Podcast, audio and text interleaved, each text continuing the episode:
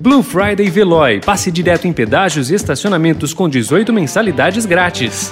Notícia no seu tempo. Política.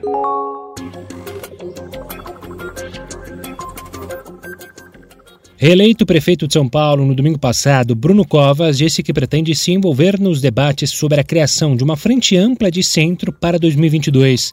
Em entrevista ao Estadão em seu gabinete, o Tucano afirmou que essas forças do centro do espectro político saíram vitoriosas das urnas no domingo. Questionado sobre qual deve ser seu papel neste processo, disse que será um subversivo dentro do próprio partido, uma frase que atribuiu ao avô, o ex-governador Mário Covas. É, vou encher a paciência para que o PSDB possa se reencontrar. Hoje as pessoas não veem clareza em relação ao programa do partido. Acho que esse vai ser exatamente o meu papel como militante partidário, para que o partido possa tornar mais claro para a população o que pensa, o que deseja, o que quer fazer e que forma quer transformar o país.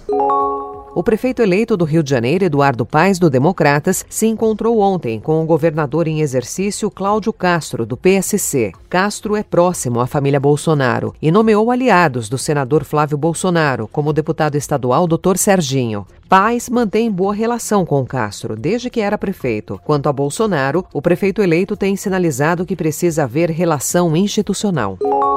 Líderes do Centrão lançaram ontem uma ofensiva para barrar a possibilidade de o Supremo Tribunal Federal abrir caminho para a reeleição de Rodrigo Maia à presidência da Câmara e Davi Alcolumbre ao comando do Senado. Um documento preparado pela cúpula do Progressistas, partido do pré-candidato à eleição da Câmara, Arthur Lira, já tem um aval de 10 partidos. A carta chama qualquer iniciativa nesse sentido de coronelismo parlamentar. Principal adversário do grupo comandado por Maia, Lira tem apoio do presidente Jair Bolsonaro para a sucessão na Câmara.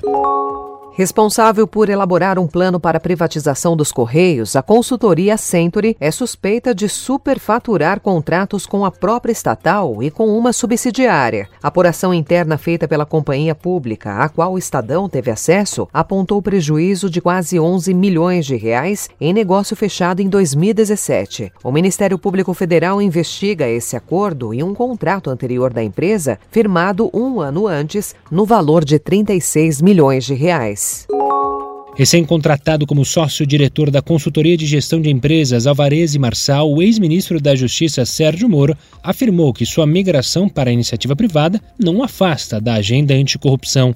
As empresas não precisam esperar o Congresso ou o governo para dizer o que precisa ser feito. A minha ida para uma empresa como a Álvares e Marçal segue a linha do que eu sempre defendi, é importante nós adotarmos políticas de integridade e anticorrupção não há nenhum demérito em relação a se trabalhar por esses objetivos no setor público. Disse Moro ao Estadão. Notícia no seu tempo. Aproveite a Blue Friday Veloy e passe direto em pedágios e estacionamentos com 18 mensalidades grátis. Corre que é por tempo limitado. Garanta o seu adesivo em veloy.com.br barra Blue Friday. Veloy. Piscou, passou.